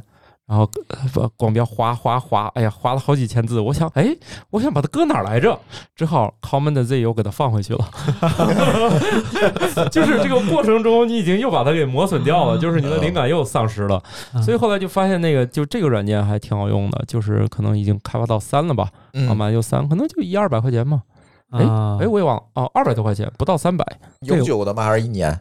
呃，永久的。哦，那那确实那个是买断的软件，OK 因为我也买了。它是个单机，它也不联网，它也没什么后续服务。这个发音比较困难，回头我们把它放到节目简介里，对大家看一下。对这个，我刚才我自己研究，就是 Scrivener，它应该大概是这样的，因为它前面是 script JavaScript 的 script，啊然后它后面是一个 winner，维哦维恩图的那个然后 Vener，，然后接近什么 JavaScript 那个发音是吗？反正就是这个不属于常规用词。然后嗯它的英文单词释义是书记员，啊，人家这个词儿还是比较有讲究的。哦，对。对，它其实对于那种想写一本整本的小说，可能用这个更好，因为我看它有一个推荐语，就叫什么村上春树也在用的哦，写作软件。其实确实对于一个大的写作工程来说很有用，它可以分成三栏儿，左栏儿呢你可以把它当一个导航来看，嗯中间是你的写作区，然后右侧的是你的那个，就是它内置了一个特别强大的各种文档都能打开的一个就是浏览器，然后你的 P PPT、PDF、Word、TXT 就这种常见的哈，包括嗯那个什么一些常见的电子书，什么 EPUB 什么的嗯都能打开。哦，啊，那都是很强大都能打开，这样的话抄作文不就容易多了嘛？哈，反正写作嘛，主要是以抄为主。啊对，我想到那个呃，好莱坞那边有几个写科幻的大作家，他们到现在写那些剧本啊，然后写科幻小说啊，都还是用一些 DOS 时代的软件。啊，对对对，我也听说过，没毛病。我觉得嗯当我看见那篇文章，我心说那不就是 Markdown 就可以了吗？啊，对对，但是他们一直用那个，就是我觉得哇塞，我以为是说这个作家写作是不是啊、要要用 LaTeX 啊这种东西去写？没有没有，作家都很跟不上时代了。像像我这个就有点过于跟上时代了，还买那些。那个是写论文的，对和公式编辑，写因为那个公式编辑对我来说就是目前派不上用场，或者说时代偶尔一两个你就图片就行了嘛不是。啊 LaTeX 的那个排版印刷排版非常非常好，就是你要印刷排版，我用 Word 也能排出书籍那种水平的。OK 啊，我对对，毕竟已经跟 Word 已经斗争这么多年了，它啥功能我就不说都会吧，反正就嗯我觉得你让我用那个排书，我也差差不多能排出来了。啊嗯。但是就是说我天天折腾那个那个我就烦了嘛。嗯。啊，然后你把那个就是换成这软件之后，反正就是还是二百多块钱能解决的问题，干嘛天天跟那个 Word 斗争是吧？虽然嗯 Word、Word 对我们这个行业来说是一个行业标杆软件，你知道它有什么重要的用途吗？嗯，除了排版还有啥？哎，它有个特别重要的用途。我们这个行业之所以年年给 Office 三六五啊不，现在叫 Microsoft 三六五续费，只有一个原因，嗯，批注因为批注很多在线文档也可以批注嘛 OK，啊。对，那是想想什么那我就你们想想，你们想想，当然批注痕迹、修改痕迹对我们来说也是应用最广泛的。但是里面有一个功能啊，是任何一个软件都不可代替的。用任何一个软件做这件事儿，我们行业都不承认，叫字数统计。哦哦，这个呀，我们业内就是你这个人，你给我交稿，我们是按字数来算钱的。啊，比如说我们按千字五百，对不对？嗯嗯，那你写一千二百个字，那你就得我拿什么确定你是写一千二百个字？哎，其他的软件也有字数统计功能啊。不准是呐，标准，它它是这样的，啊因为每个软件统计它都有点差别。对对对，是有差别。你要用那个叫 Screen Winner 那个，它嗯统计叫字符数，它不符合我们对这个字数统计的要字求。数哦嗯，字数统计标点符号它也算的，啊，但是它统计是叫字符数。那是如果你用字符数的话，中间比如说你个别使用了几个英语，那嗯一个字母算一个字符。啊啊啊，对，当然汉，但已经无限接近那个比较准确了。只要你这个不是中英混排的过于厉害，你这个，但是呢，这个写到合同里就是以 Word 计数，我们的出版合同里写，就是你这个字数是以 Word 统计为准。你用哦 WPS 点开也不是不行，咱可以粗略的看，你写够一千多少字啊，两千就是达到验收标准了。但是最后我以什么给你结算稿费？啊是最后把你这十篇文章、二十篇加一起有一总数，这总数谁说了算？Word 说了算。啊，咱 Word 写字数统计这函数的程序员千万不要改代码。你改也行，就是我们写清楚是用 Word 哪个版本统计。有的有的合同里是写清的，比如我们要用就是那个 Word 二零零七以上版本统计为准嗯啊。当然，由于这个好像反正最后大家也不会真的争那几个字儿，嗯，但是呢，由于这个东西它就是写在合同里的，如果大家万一有争议，还是要打开 Word 看一下到底是几个字。虽然它对呀，这真没想到。确实没想到，虽然它这个功能嘛，你说它有没有那么重要？也没有啊。嗯但是它就是标准。那大家遇见争议的时候，还非得用它看字数。虽然我从业这么多年，大家从来没有争到你必须用这个打开看一下，这个其实是没有真的用过。OK，但是我们最终，比如说我们给作者统计稿费的时候，就是是不允许用 WPS 的嗯啊，倒不是这个软件有什么毛病啊，我们标准就是用 Word 统计，没有为什么，就是人家出道也不是最早，但它成为了事实的写作软件。而且这个行业多年用的还都是盗版 Word 是吧？就近些年终于风气改了，大家都改用正版了，也确实不值钱了。以前是吧？那个也太贵了啊，以前太贵了好几千块钱也太贵了。现在一年也就现在都是订阅制的了。呃，就是我几百块钱吧有时候会遇见那个四百八还是多啊，六百呃什么五百多的，反正买一送一，啊，一下就续两年，是。挺便宜的啊，就嗯。不不用再装盗版了。哈 对，虽然 Word 也真的不咋用啊。我。以为是用那个审教用的比较多，因为那个修订嘛，你能看出来谁改了什么东西，谁嗯改了。我我也总觉得是这，因为我如果我也感觉是用这个。用途，可能就是那个那个修修订的修订我们用的比较多，但是它嗯。跟这个没有上升到法律要求，因为我换别的，我把字儿改了就改了，我也不用跟他争。就是我们现在留痕迹，主要是为了让帮助作者成长啊。嗯其实你说这个事儿，它跟法律是无关的，但是哎，但是能写到合同里面用啥统计字数的，还得是这个。哎对，咱说起这个，我必须得 recall 一下我们之前录过写书的那期。对，一个好的编辑对于一个作者来说是非常重要的，他能够教你什么是一个非常正式的写作习惯。因为我们大家很多时候写作习惯是不那么好的，大家如果感兴趣，可以回听一下我们之前关于写书的那一期。啊，好的我，专门请了图书编辑老师来跟我们去聊这，个话题。老师给大家讲的。那我回头我也去他怎么教这些作者写书。啊，回头我也嗯去听一下，因为这个教作者写书是个大工程啊。大家有个电影可以看，《天才捕手》哦，看过，啊，《天才捕哎，手这》不是一个博客吗？呃，这是个电影真。真的是个电影，而且是应该是一个很厉害的作者遇见了，就是这个作者一开始也是一个那种可可能乱七八糟的作者，但是这个嗯编辑发现了他，啊，最后成为了一代这个啊畅销书作者。这个编辑应该这辈子也是靠这书能活下去的 啊。那个阿西莫夫好像就是因为他的编辑，他才后来就是能成长为一个嗯写科幻的超级巨星。对 OK，对，当然我可能没有这个能力啊，毕竟我们这个书这个科普孩子都是以中短篇为主啊，这个长的小说我不会写。对，所以要有一个问题，我相信听到这里，我们的听友都非常关心，你用这种办法写了多少书了，或者写多少文章了吧？对，是这样的，我们一开始一年只出四本儿，就是后来我们的速度就应该是在今年就准备按十本儿来了，就大大提高了效率。对，大大提高了。就是这种操作方式应该是从前年开始尝试，因为我嗯前面说的那堆东西可能是用两三年才完善的。才积累起来的，对，因为之嗯前每往前进一段儿，都发现前面有一个问题跟后面冲突，嗯，就是工具换了无数个了。我不是一个工具控，是由于工具真的完完不成我的愿望。就现在这套东西，庆幸的是他们都还在，然后这套东西一直都没失灵。过去很多东西用着用着就失灵了。你每天得给这些公司烧几炷香，就你们千万不要黄了。对，啊，所以这些我能交钱的都交钱了 对你一份钱可能也不管盘用。啊，一份钱不管用是个心意吧啊，这个交了个寂寞，因为有些知名的服务，就算大家都交钱，最后也没了对，啊，没有办法。但是希望这些公司最后都啊能活下来。都能活下来对，啊不，然你就很麻烦。或者说这个考虑到这个科普出版可能也没有那么多钱，就是如果他们黄了，就是我的工作就会压力变大。嗯，我没有钱请那个程序员从头写一遍这些服务啊，所以希望他们都好好活着啊。最后等我们积累多了之后，就会出现另外一个问题，就是本地文件就会越来越多了。嗯而且我有个习惯，确实是我喜欢把一些就是喜欢读的公众号就完整的都拷贝一份儿。呃我曾经在一个很知名的协会，由于我当年还没有这项技术，哎呀，真的是从二零一零年开始的所有推送都没有保存，特别可惜。就是它在 InnoReader 里面有一份副本，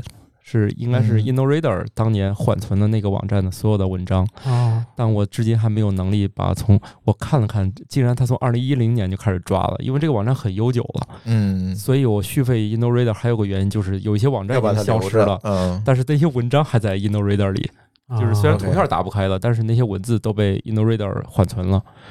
啊，如果小白老师有机会的话，帮我把那几万篇文章就是下来，我给对，这个反而是最简单的。我给官方发了个邮件，我说这个网站的所有内容我想要，我可以付钱。他说你去试试那个，我一看，他就只是这个最近可能一星期的，他可以让我打包下下来，但是从嗯这么悠久的，他就没有给我提供。我的意思是你你说多少钱我都能给，你官方只要能帮我导出一份儿，然后他反正我估计他们可能对这对挣这份钱兴趣不是很浓吧。我们嗯做这个 SaaS 的第一原则就是不做这种定制化需求。对对，他说你可以用那个试试，所以你看，就这种服务它有些意外的功能，就是这个网站虽然没了，嗯。但是我的青春还在那个网站里，我可以去搜一搜。哈，当然，这个本地文件越多，就证明我可能就是以后我的创作效率越来越高了。但是有个问题，这个库就需要挖掘了嗯啊嗯啊！所以我后来又买了一个服务，应该是个德国的还是哪国一个软件？我我想想那名字啊，就叫 Fox F O X T R O T Professional Search，它可以这是一个什么呢？它是一个就是帮助你就是呃呃简单说叫高量搜索，啊，就是搜索工具。呃特别强调叫高量搜索，就是我试过嗯很多搜索工具，它只能告诉我就是你要的这个关键字在哪儿有，打开一看里面是是本电子书。那我怎么知道它里面有？好，我就打开这电子书，再用电子书搜索功能搜这个关键字，发现里面有好几十个，嗯啊，这就哇，这就 BBQ 了。这我我不能为一个关键字，我一天我徜徉在几十个文档里 找它这个关键字在书什么地方，所以这个高亮搜索就很重要，就是它上来就把所有这个关键字在哪儿都给我标出来。嗯，当然有一个体验特别好的软件，就是由于它慢，所以我就不用了。它特别厉害，先从屏幕上一个大圆，咔 缩到那个关键字上，体验特别好，一下子就把我要搜那关键字在哪儿，恨不得啪我脸上。嗯嗯，就是用那个大屏幕上一个大圆，呜就聚焦在那个关键字上，很快就发现了，就不费眼睛。但是它那个索引极慢，因为有好几万篇文章嘛，它索引一遍，哎，就反正我得吃顿饭才能回来，就是索引太慢了。后来就是这个钱也白交了，不要了啊。那个软件叫 PDF Search 啊，这个就是太慢了。就是虽然它 iPad 版也有什么，但是其实我们写作主要在电脑上，它没有 iPad 版对我没有什么影响。然后最后兜兜转转，就是反正上了各种各样的网站，看了国外老外在各种论坛上讨论，可能在于写作这件事上，这个外国人可能还是比咱中国人就更执着一点吧。他们还喜欢写的人还挺多，他们研究这个软件，我还专门找了一些国外那种写作杂志看看啊，他们也会推荐一些这个写作软件。反正兜兜转转，最后我就决定了，这个我的数据库软件用的就是我刚才说那个 Fox 那个，大概好像是一百多欧元吧。嗯啊，然后就买下来。现在呢，我就有一习惯，因为我们这个写这个科普里面有一个需求，就是呃定名儿，就是好多动物那名字我不知道咋翻译啊。传统来说，你得先去那个某些百科搜一遍，但是其实就是效率很低，因为你像那个百度百科，它里面有些词条是你用英语搜它没有，你中文搜才有。中文搜完之后，再用英语在里面 Command F 去搜，哎，它反倒又有，它好像对那个它内容里面出现的英语不敏感。你只有先知道它中文名是啥，你才能再用英语再对照一遍。可是这个钥匙不就锁在抽屉里了吗？对对 对对，我只有通过好几次才能用这种方法验证一遍是叫这个名字。在我日常的积累当中，这些本地文件越来越多，越来越多。我最后用我那个 Fox Trot 那个吧，就给它建完索引之后。啊，其实我搜索就非常快了，所以我电脑为什么就是说，无论你加这个五百 G 硬盘要几千块钱都可以，反正我要一 T 硬盘，嗯，因为我本地资料就一两百个 G，啊啊，这一两百个 G，这个搜索软件效率极高，就搜入是就是它的建索引几万篇文章，也就是我呃不算立等可取吧，也就一两分钟吧，非常快，嗯因为往里加速的还挺快的，一天就有几十兆，一天一百兆，呃就是增加的很快，但它就是隔一阵子我让它重建一次索引，啊，这样的话速度很快。你像用 PDF Search 的话，我每次为了加几百篇文章，我这这这一顿饭功夫我也忍不了，所以就是这个还就是见索引快，然后搜索也很快，我输入关键字马上就有结果，我点到这个文章马上知道高亮搜索我的在哪儿，所以其实买的都是体验。你说传统的那种，你知道传统怎么分屏吗？就是手动拖过来，这对啊拉一半儿，这没有电脑之前，你知道怎么分屏吗？哦，那这以前是有一个像水车一样的东西，啊，水车就是这种水车，大家见过水车吧？就是一个上面有一些漏斗板儿，啊，那个水车见过水车吧？啊就是用水来推动啊这个水车运转转，的那然后到上面的这个东西，水会哗流到一个槽里，嗯槽里再流下来，你就可以取水了，对吧？一个古老的图书馆检索系统，如果你有好几本书，比如你有六本书，你都要来回看，你首先你那个桌子你来回翻也不方便啊。然后就有人发明像水车一样，它是一个这样的一个立着的立着的，啊，嗯，它大概能放六本书，你需要的时候你转动这个水车。哎，你看，像你们这些见多识广的，不知道古代的这个文献是怎么交叉来审核。你有六本大布头，那嗯翻起来是要命的。最后有人发明水车一样的东西，你坐在一个桌前面前，把一个水车应该在上面放六本到八本文献，你用的时候你就转动这个水车，它就一转，第一本书就转过来了，你在上面翻翻翻。哎，不对，我想起来那本书了，你再拿这个转过来，你就不至于把那那八本书摊到摊平在桌子上摊。平在桌子上来回跑了，你就坐在这儿分屏。哦，无用的知识又增加了。是不是？这辈子你都用不到这个东西，可能你买个这样的文物也不用花多少钱。这个以前那个欧洲图书馆好像这玩意儿挺多的，嗯 OK，呃，给专门给学者用的这个检索工具分屏啊。你看现在分屏就容易多了，嗯我只需要输入关键字，很快就就是基本上输入拉丁名儿。啊，我就很快就知道这个物种叫啥，因为我只会收集有意的收集一些靠谱的公众号文章或者网页，啊，这样的话我自己就不需要再去那个谷歌、百度先来一遍了。嗯嗯嗯啊，只不过有时候这个为谨慎，需要反复的去验证，啊，这样的话其实就确实是我用了，我基本上就把我们公司怎么去写科普，就完全的展示在世人面前了。如果这个行业用得到。啊当然，其实我也写到一个科普的这种理论专著里面，我是一篇文章，所以这就是播客的好处了。其实讲的很立体，因为一篇文章的篇幅很有限，就三四千嗯字，我必须把这个事儿说清楚。但是其实远不如我们在播客里聊得这么仔细啊，我怎么怎么一个流程？因为嗯那个字数有限，你必须精简嘛，好多细节肯定读者看他想按着那个来，中间有些部分他接不上了。而且你在一本中国的这个这个里面写太多国外这个服务，可能也不是很合适，对啊，所以大家可能呃知道原理，却不知道工具在哪里。对啊，光说分屏了，别他们真去欧洲图书馆找一个那个回来分屏了，是吧？啊，所以我我基本上用到的都是我我其实基本上我们整个的创作过程都是这样啊。其实到最后呢，还有最后一样工具，我就哎不得不告诉大家，我从来没有任何一个地方跟大家公开说过嗯啊，就是特别是写中国科技发展的时候啊，你会发现它总有一个官宣。嗯啊，这个官宣去哪儿找很重要。比如说我们的呃中国这些火箭，它什么时候研发的，嗯什么时候上天的，它有什么重大突破，你民间媒体可以去解读，但是你这个话呢，得有个源头。哎，得有个源头。你说这个靠不靠谱，我不好考证。那这个时候呢，如果我要写这个大国科技、大国工程、中国的这个航空航天，其实这些东西都是有官宣的。这个官宣怎么找？那如果我在这个百度里面就这样搜，或者谷歌里面搜，也是浩如烟海。嗯不说别的吧，就搜一个中国空间站，哇，那个就非常多，你要的东西太难了。然后呢，哎 哎，就有一个服务来了，就是它，嗯，谷歌里面有个东西叫定制搜索引擎嗯啊，大家可能从来没有发现过这个功能哈。可能高级的使用者，你可以会用搜索引擎里面写一个我限定在哪些网站里面搜就是索，网站 site 哪个哪个对嗯但是呢，我要的是来自于中国几大官方网站，呃，央视，嗯呃，光明网。人民日报，嗯呃，有一些这个官方的几大媒体，嗯，我只想要这上面的文章，那我在每次搜索不是累死了？我怎么去写是吧？嗯然后那个谷歌里面它可以就是定制我的搜索源，我只要这五个网站，除此以外我都不看。嗯哎，这样的话我写中国科技就方便多了，我输入这些东西就展示的全是这些权威媒体的报道，那我引用它的这个具体的日期不会出错，嗯因为民间的你万一就就跟我这样的作者，万一一不小心没核查清楚，一九八一年写成一九八二年了。嗯是？吧？键盘上离那么近是吧？bug 了啊！嗯而且这种事儿不能出错，对不对？对啊，所以我就先从那个来，但那个来又又有个问题了，这个 C 这个叫什么 CES 啥？这个定制 CSE E Customer Search Engine，它跟 IFTTT 可不连接呀。啊，对呀，啊然后问题来了，嗯，这这呃看起来也费劲，因为每个链接点开都得等，我不爱等，怎么办呢？我就说了，那我这个十，它一般前十页，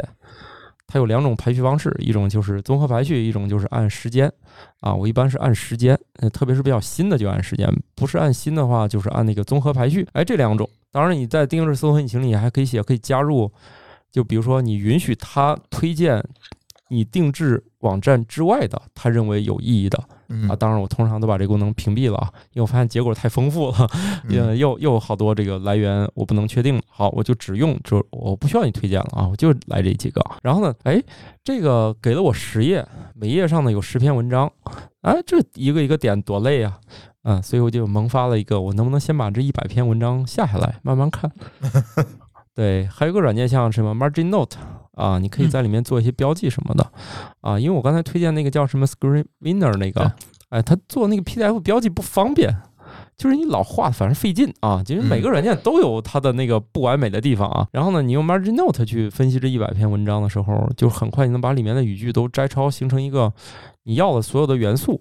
然后你对这个操作文就容易多了。啊嗯记号干啥等于还做一个中间的处理。对，这因为它没有 IFTTT，所以现在问题来了，我怎么把这一百块钱文章变成本地的 PDF？我对 PDF 又比较执着嗯，啊，因为啥呢？它很多那种就是缓存下来那个 HTML 文件里面那个图片，乱的。它那个图片文件我一分析，它用的好像是一种类似那种 CDN 的东西，对呀，就是我嗯现在这会儿能打开，万一他回头把那 CDN 那个文件撤怎么办？对，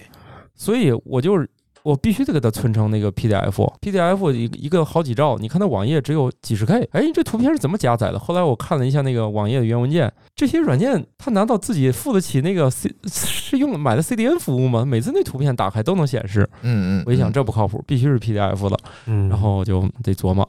琢磨了一星期，发现了我搞不定，嗨，那就是求助了我们伟大的淘宝上面搜什么代开发，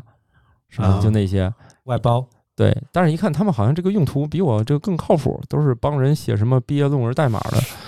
呃我这第一次出现了一个真正需求代码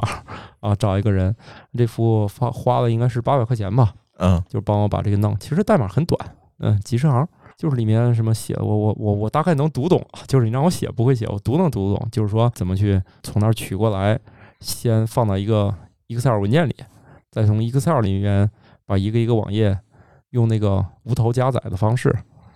啊，无头加载的方式就是模拟浏览器一个一个给嗯它就是先先打开啊嗯，我看不见它打开，但它打开了啊。打开之后呢，用一个叫做就是哎那段儿全是声母构成的那个 E exe 文件，它可以帮这个转成 PDF 嗯啊，存为本地。然后他还有一段是写的是文件名怎么命名啊，反正人家这考虑的比较详细，人家这个程序员是半个产品经理吧，嗯肯定给我下下来不是那个什么一二三四五的那种文件名，还都是那个标题。哦啊，虽然我提需求的时候没有，但是人家给我的时候已经把文件名考虑好了，OK，啊。最后呢，还给我一个导出一个 Excel 表，告诉我这些文件，如果你有兴趣，反正我给你列出一份 Excel 表，他们的标题和链接各是哪儿，你有兴趣自己再点一遍也行。哎，哦这个就特别好，这段代码值八百块钱。啊，那还挺值的。嗯嗯，对他中间他说，反正嗯、呃写一天调试一天，又给我，我又给他反馈一些问题，然后他就教教我怎么用，远程帮我安装一下那个东西。然后呢，对像我这种这么笨的人，我买的时候是在 PC 上跑的，一度这个不舍得卖 PC 的原因就是这段代码我不知道怎么移植到 Mac 上。后来想这个问题不行啊，我这个我是一个有 all in one 思维的人，嗯我不能忍，所以花了一天时间把那个代码又花了八百块钱。呃，没有没有，我自己研究的。这个今天我们节目录了多久了？终于出现了我自己的代码过程。啊，我终于写下了一些代码，把这个从 PC 移植到了 Mac 上。要不然能说出无头浏览器这种东西，那肯定是得有研究，不然的话对一般人是不知道这玩意儿。就是我肯定既然花了八百块钱，我写不出来，我自己研究一下这代码，这每一行写的是啥意思，是吧？嗯嗯嗯嗯，用 Python 写的啊，然后我自己也知道怎么安装环境啥的，反正就自己弄了一遍啊，嗯然后我弄清楚了啊，总之是借助了其中一个服务把它转成 PDF 的啊，自己也曾经雄心勃勃的想把这段代码改一改，就是用在别的地方啊，都失败了。呃，唯一成功的就是从 PC 移植到了这个 Mac 上，其实也不是很复杂，就是告诉就是在 Mac 上重新安装那个转 PDF 那个软件，然后告诉这段代码转 PDF 那个软件的地址在哪儿。嗯然后弄了几遍，它就正常了。其实本来我想利用这段东西，就是把我几个觉得还不错的网站给爬下来，但是几次都失败了啊。嗯，哎，反正这个就就我我整个就这么多，呃，希望如果说有能力帮我们就是 All in One 代码的有兴趣有志之士啊，嗯。我最近已经骗了一个我以前的一个不算学生了吧，也是学计算机的，他问我有什么需求，可能就这种呃刚即将毕业的人也想磨刀霍霍试一下，我就说回头就按这来吧，我就把这节目咱啥时候播了，我就扔给他哎，我也省得从头写那个文档了，这个就差不多就是我们的完整的了啊。对，接下来时间交给小白，我得让小白点评一下涂老师这个看似粗糙，实则在他能实现的范围内非常精巧的这一套东西。对，我觉得土豆老师最大的一个好处的点在于说，他真的会对于这种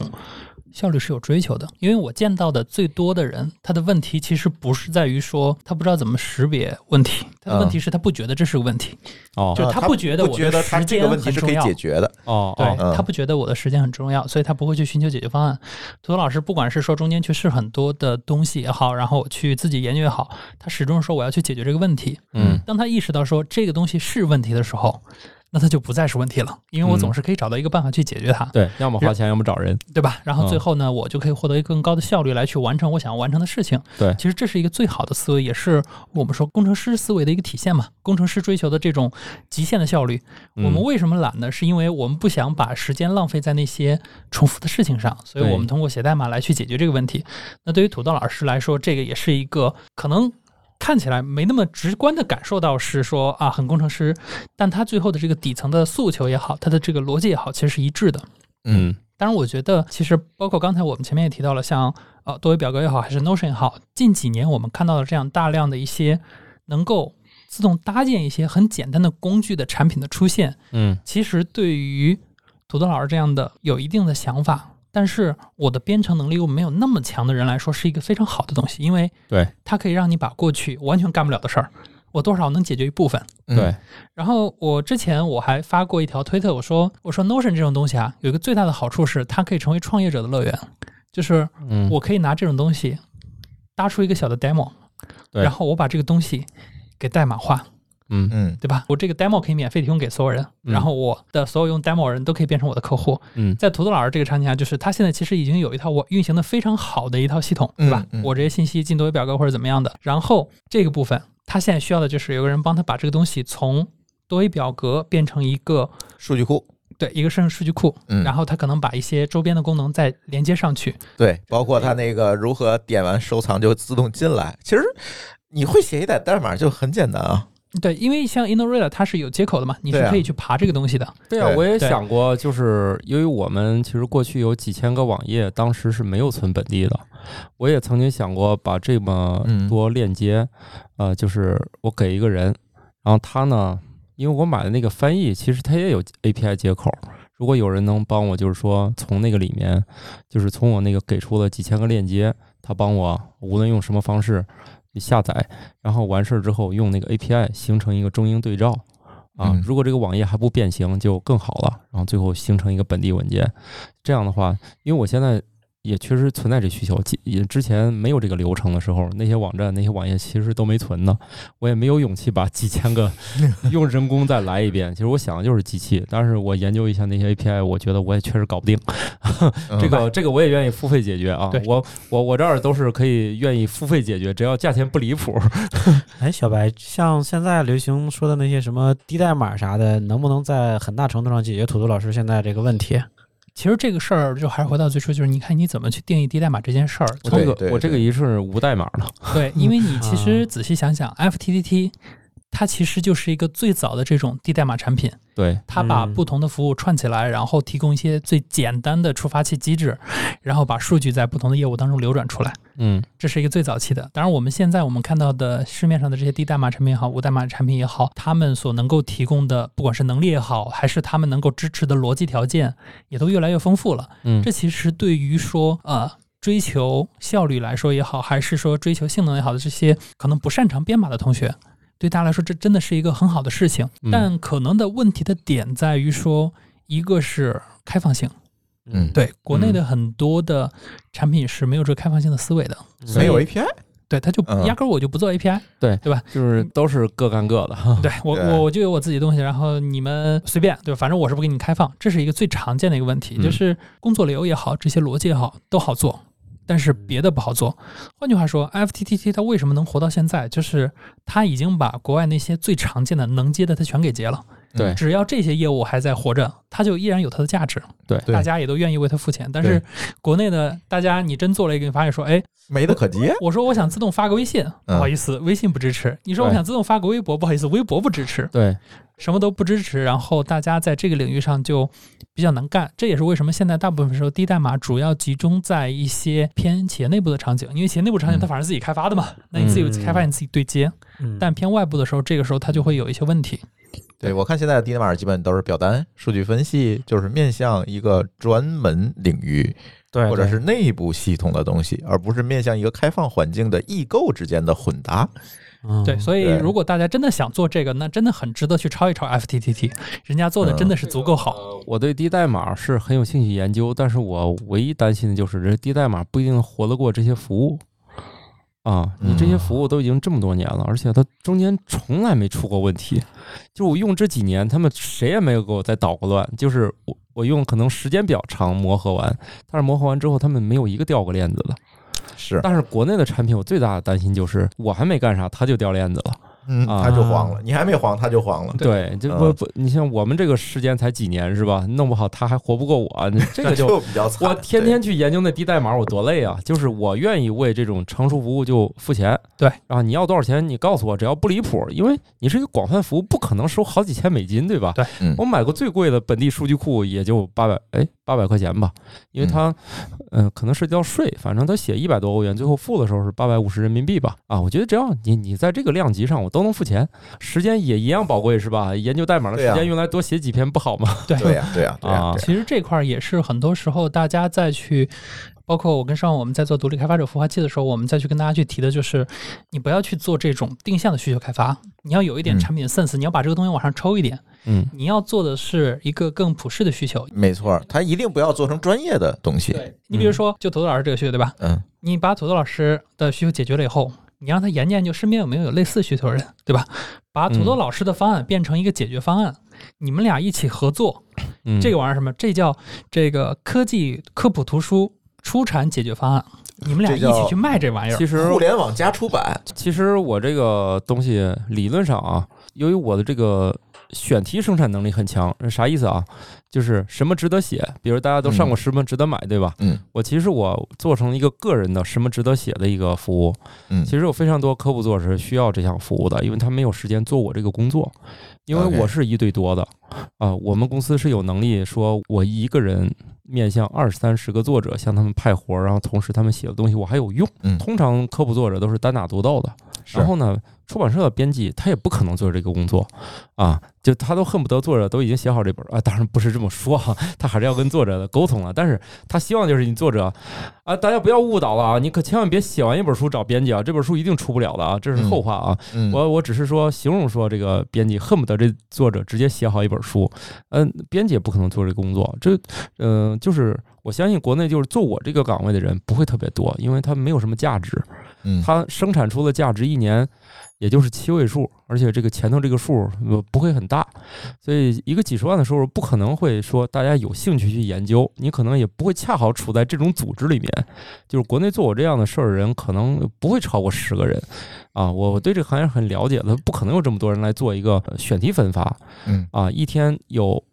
至少四个小时花在浏览新闻上。而他的工作是面向几十个作者工作啊，这样人不多。因为传统媒体也不用这么做，对就我把选题派给作者，你自己搜资料关我啥事儿？这个事儿是作者要干的你。作者要干。是的，是的然，后你作为图书编辑来说，你作者都已经写完这一整本了，这个过程我也不关心。而公众号来说，那可能是唯一一个就是干这个事儿的这个工作的一个人了。另外，他可能也是充满一批有创作能力的作者，他自己就发现了，就我就在这个领域深耕，我在那个领域深耕就可以了。就是说，流程上跟我完全相似的人不是很多，但是我这里面唯一一个的服务就是在于科普作者，其实他是需要，就是他在写什么的时候给予一个支持。他自己大海捞针也很慢，嗯嗯。另外呢，他可能也缺乏灵感，而我这个里面其实是一个灵感库，就是他在里面都可以迅速找到他可以创作的素材。其实是给作者赋能的，对，就是作嗯者。当然了，我就怀疑科普作者也没有钱买这个服务，嗯也不会有几个人像我一样能花八百多买一个本但如果地搜索。他利用你的选题库写好文章，稿费分成呢？那没问题啊，我现在做就是这个事儿，对呀，就是也不用分成，我就直接给你钱，因为因为通过我选出的选题，你写出来的我都要了。哦，就是我就给你钱，我一个月每个月稿费要付将近一万块钱吧，然后这些稿费等他出书的时候，我会给他再分一次，啊，一开始是按这个就是固定稿费，后面呢，反正出书给一个二次稿费，如果这是如果这个这篇文章不小心参与了一个钱比较多的一个事儿，我就给他按一篇，比如说。在双倍或者三倍就再付一次。总之，我们是一家良心公司，每用一次都给你一次钱。这样的话，这些作者呢，他也并非是知名作者，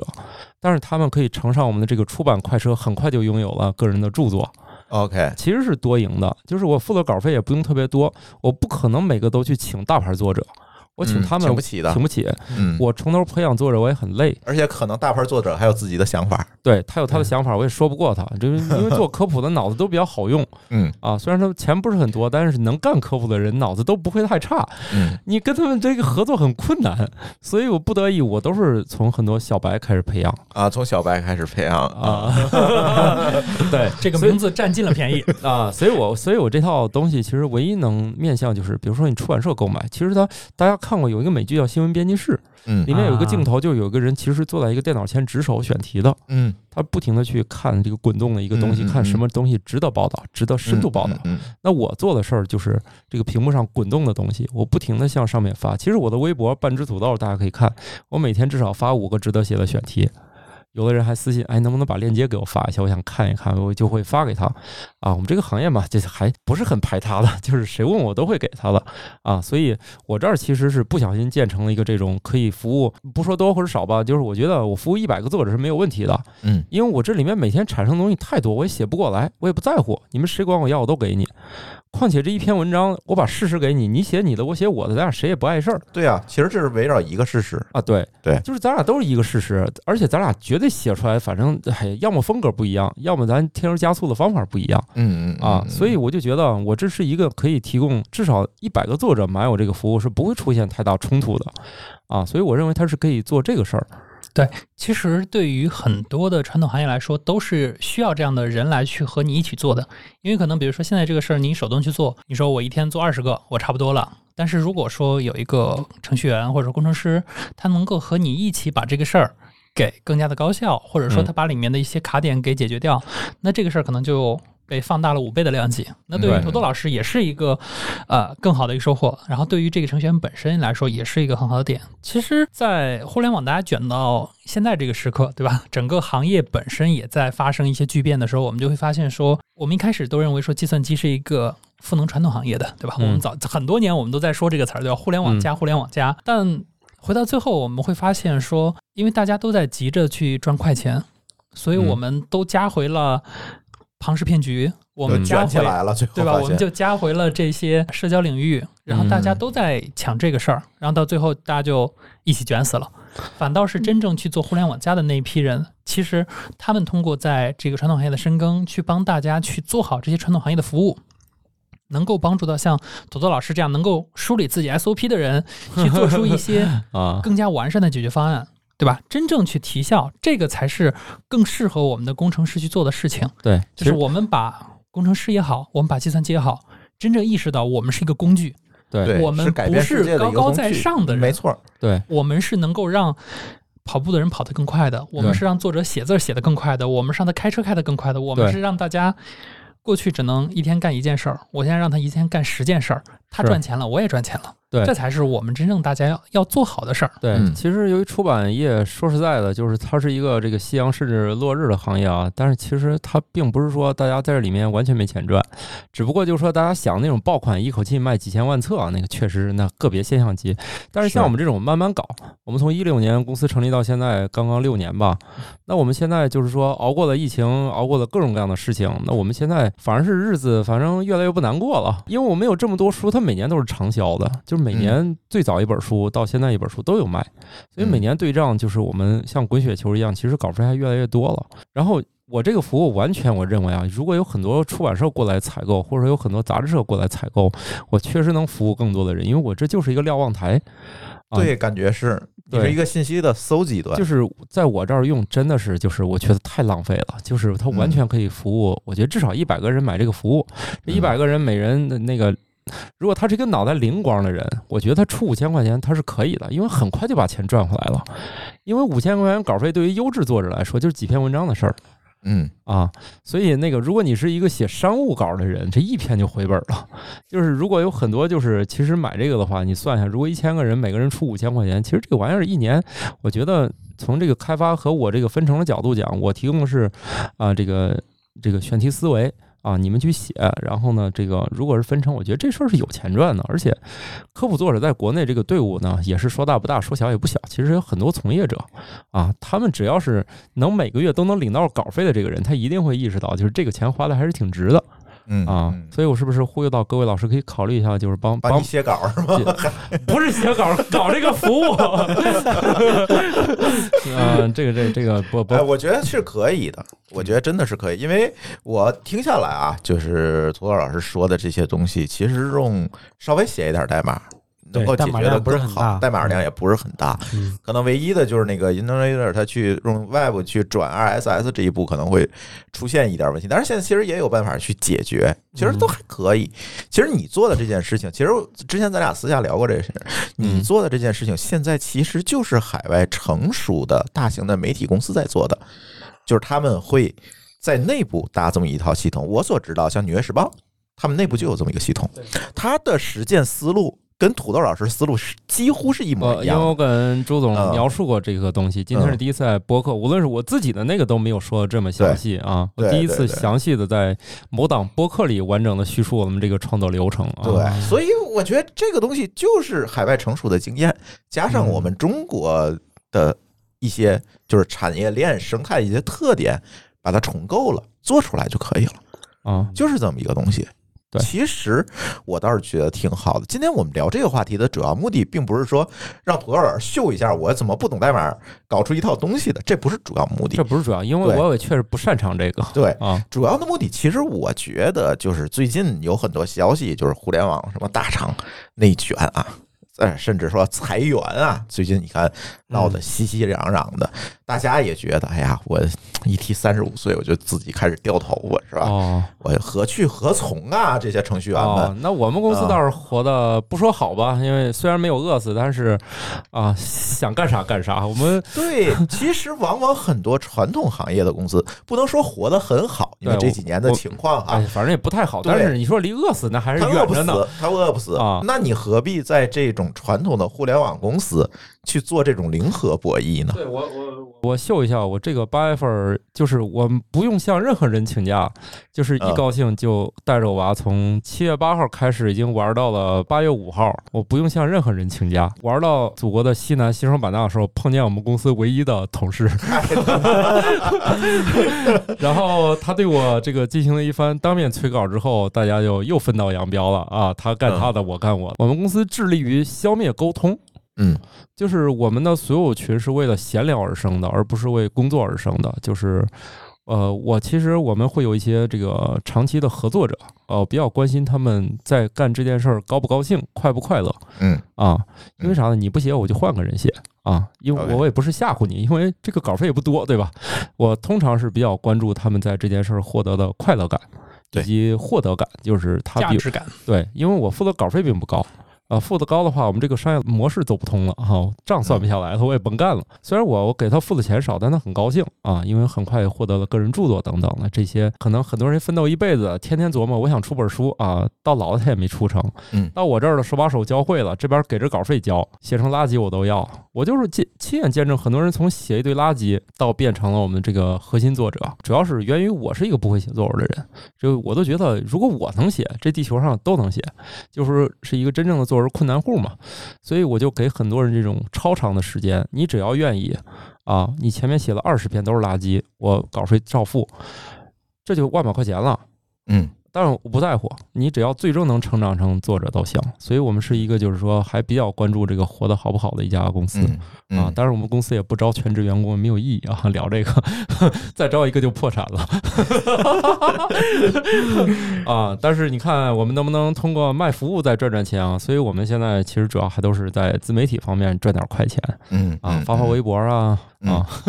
所以你看，现在这些互联网大厂的这些内卷，我总觉得大家是都是焦虑于自己眼下能够看到的一些东西。我在开发这个互联网的系统，我在搞这个外卖，我在搞这个打车，但实际上在传统领域还有大量可以去解决的，而且亟待去解决的问题。嗯，我觉得不光于此，嗯。还有一个很大的一个部分是在于说，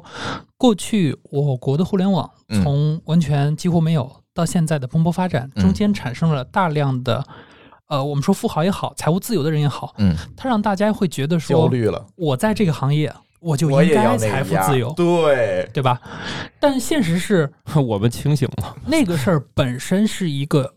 异常的事情，对现在只是了回归了常态。对，对吧？他现在才是真正意识到说，大家说，OK，技术是为了去赋能各种传统行业，是为了让大家的产业能够升级。不是给你挣快钱的，对，他不是说让你去好，我搞一个平台，我圈一块地，然后我财富自由，那个是一个阶段性的一个产物。嗯那更加长期的，我们真正看到的可能是说，互联网真正的要去深入到每一个行业当中，他要去和这些行业的专家一起合作，然后去嗯产出这些能够造福这个行业的东西。对如果我们发现有朝一日中国的所有的这些传统行业，大家的数字化，对吧，全部达到了百分之百，嗯，那当嗯那个时候我们才说，那可能真的是我们这些成员才是真的没工作了。但是呃几乎很难，因为它还有不断有新的产业涌现出来对，来。那个时候我们可能数字化我们已经不满足了，我们那时候可能想要的是智能化了。啊，是你，是我也希望有朝一日，就是我们这个写作这个行业也不复存在啊。这个比较难，土豆老师，我跟你说，现在有 AI 写的那些什么新闻，它只能写事实性报道，它写不了观点。对对对对实际上写作还是一个作为一个脑力劳动，它会一直存在下去。就我是这种观点。对嗯所以我建议这些现在焦虑的我们的这些程序员朋友啊，毕竟咱今天的这个编码人生节目更多的还是面向程序员朋友。嗯我建议焦虑的大家是不是可以抬起头来，对对，去看看。看看，在我们的传统生活当中，在街头巷尾有什么对可以用技术把它变得更好的事情对，能够去做。对，听到这期呃节目的朋友，如果您有编码能力，又觉得我这个问题你又能解决，欢迎联系。哎，我觉得可以，是吧？那么比如对啊咱就从解决土豆老师的这个小需求对我来开始，完全没有问题啊。因为主要是首先呢，我这个 demo 跑通了嗯。啊，应用了两三年了，就是我不需要把这个这个需求打开，对，对我不用从头跟您说一个那个不靠谱的需求，嗯运行一半说，哎，咱再改一下吧，不用了，我这整套都是数六是啊，对对，所以我觉得就是这样，大家不要每天焦虑于内卷，焦虑于裁员，焦虑到我三十五岁去哪儿，而是说利用你手里的技术能够找到它真正的价值所向。嗯。呐，我觉得这个是特别重要的，对，这个其实才是我们今天的这一期编码人生的节目。土豆老师前面聊了这么多，小白和卫星也聊了这么多。其实我们主要是想告诉大家是这一点，就是传统行业有大量可以去解决的事情，甚至像土豆老师不懂代码人，他都解决到这个程度了。嗯你不觉得他大大的提升了出版的价值吗？刚才他说用这个技术写了十五本书、几千篇文章啊，嗯嗯，这是不可想象的。以前如果我们用手去搜集这些资料，它首先会出错，第二它提高不了这个效率的。对，对，你会发现你在互联网大厂卷着的时候，你想得到这些事儿吗？你想不到的。对，你可能每天都在跟产品经理开会，你想的就是这些事儿。但是如果你走出来，甚至说哪怕听听我们编码人生的更多节目，对，可能你都会有更多的灵感。是传统行业的朋友，如果你就是使用了更多的这个代码思维，嗯很可能你更多时间就可以带孩子出去旅游了。哎，这也是一个思路啊。对，因为提高效率了呀，而且你出门一定会激发出更多的灵感，因为你出门就是对于创作是一个。输入嘛。对对，啊，嗯，所以大家也也也多去拥抱代码编码这个这个思维。我觉得啊很重要。对对对对对对，行，那我们的这一期编码人生就先跟大家聊到这里。然后呢，今天也很开心找到了我们编码人生创办以来唯一一个说不写代码的人，对吧？跟我们聊，呃甚至我觉得这期可能聊的都比之前的节目甚至更加精彩。对，对，很有意思，就是跨界的这种碰撞很有意思。因为大家都听烦了程序员跟大家唠这些跟程序相关的嗑，对，今天咱们真夸一把，让大家感受一下，可能我们觉得那些稀松平常的事情，嗯但真的可以帮助大家去解决非常多很大的问题。对嗯，行，那我们的这期节目就跟大家先聊到这里，感谢大家的收听，我们下期节目再见，拜拜。拜拜。拜拜。拜拜。感谢您收听本期节目。本期播客节目由津津乐道制作播出。你也可以在我们的官网 d a o 点 f m 找到我们的更多内容作品。如果您喜欢我们的节目，欢迎在微信、微博、朋友圈等社交媒体转发分享。您的分享对我们而言十分重要。如果您希望与我们互动，可以关注我们的微信公众号“津津乐道播客”，天津的津，欢乐的乐，道路的道。在关注后按提示操作即可加入我们的听友社群。